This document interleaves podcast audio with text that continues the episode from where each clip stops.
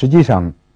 试验反馈呢，不仅仅是这个科学界的这个一个原则，也是自然界生物取得这个成功，生物能够取得这个生存一个很简单的原则。而在这个自然界，呃，对这个生物是不是能够成功的一个最这个最后的检验呢？是适者生存，就是成功最后这个标准呢是这个适者生存。讲到这里呢，我想也跟大家讲一个小小的这个故事，就是我在这个原来举办的一个深圳的这个培训班上，曾经请到一个嘉宾来做这个呃交流，就是讲他自己做企业的经验心得和他的这个成功之道。这位嘉宾呢是这个深圳雅都图形。软件股份有限公司的呃老总李毅博士，呃，在我们普通人的这个眼光里面，呃，这是一家这个很成功的企业，也是一个典型的呃隐藏的冠军。他在这个中国的这个电力行业 ERP 软件领域呢，占有半壁江山。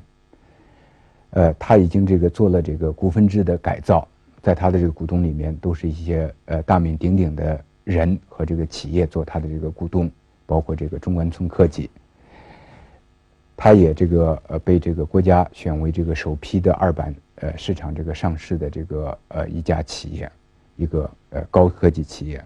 从这个业务的发展到盈利的状况，都是一个很呃优良的一个企业。但是李毅博士呢，在这个我们的这个呃研讨会上讲的这个第一句话，就是我今天来。不能跟大家传递这个成功之道，我所能跟大家讲的仅仅是我的生存之道。也就是说，这样一个成功的企业家呢，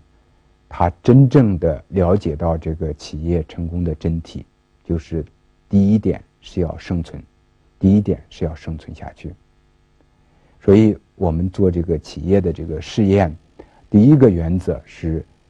不能以这个牺牲我们企业的这个生存。或者不能以这个我们企业的生存作为这个赌注。我认为呢，一个企业，呃，成功是每一个企业家的使命。也就是说，如果你要把一个企业做到做到这个最后，让它没有办法这个生存下去的话，那么呃，你这是绝对是一个失败的这个企业。你可能这个各个方面都做得很好，但是如果你个企业没有办法保持生存下去，这就是一个失败的企业。但是成功是什么样一个标准呢？我想，这个每一个企业都不一样，每一个人都不一样。就像一个运动员，有一些会把，呃，参与奥林匹克运动会当做自己的成功的这个标准；另外一些会把这个标准定得更高，要拿到冠军，才能是他自己这个成功的这个体现。而我们这些普通人，如果能够通过这个锻炼身体，让我们的这个身体健康，我们就觉得自己是一个很成功的这个。在体育方面是这个成功的，所以这个成功呢，呃，是呃因人而异的。所以呃，讨论这个成功呃是什么意思，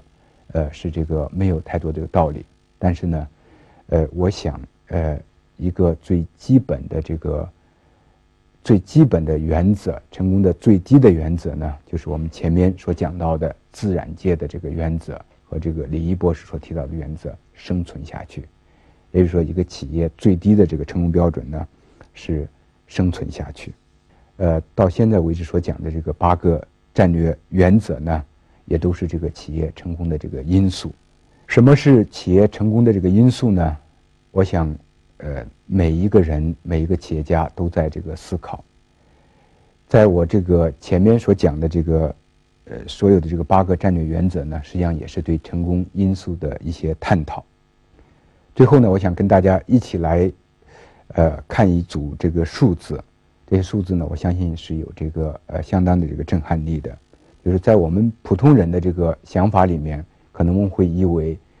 呃，那些世界五百强的企业，大部分的这个企业呢，都是已经这个不知道存在多久的这个企业，都是已经这个寿命很长的企业。但是呢，事实恰恰是相反的，就是大部分的这个五百强的这个企业呢。呃，都是这个寿命很短的，比如说，在这个七十年代财富五百强里面的这个企业呢，三分之一的企业到了八三年，也就是说十几年之后就消失了。到了这个九五九六年的时候，百分之六十的企业就已经，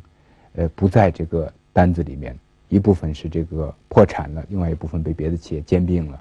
第三类的呢，是一些这个规模已经达不到这个财富五百强的这个标准了。也就是说，呃，实际上这个企业的这个发展呢，是一个呃很难琢磨的一件事情。呃，照这个呃壳牌公司的一个战略总监在一九八八年他做过的一个调查分析，呃，数字来看呢，大企业的寿命，即使那些世界上最大的企业，我们以为最有这个实力的企业，他们的寿命呢，也仅仅是我们常人的二分之一，仅仅是我们常人的这个二分之一，所以呃，实际上。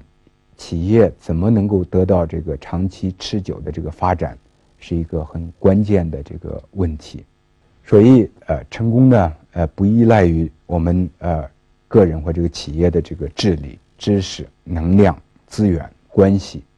而是呢，依赖于我们对这个企业战略，呃，不时的这个调整，对这个企业战略的这个呃修正，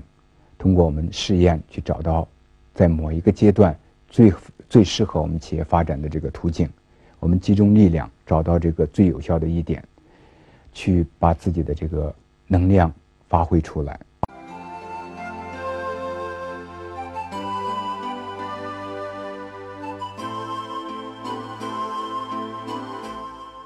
更多精彩内容，请关注微信公众号“老板学堂”。跟宋新宇博士学习从百万级成长为亿万级企业的经营管理之道。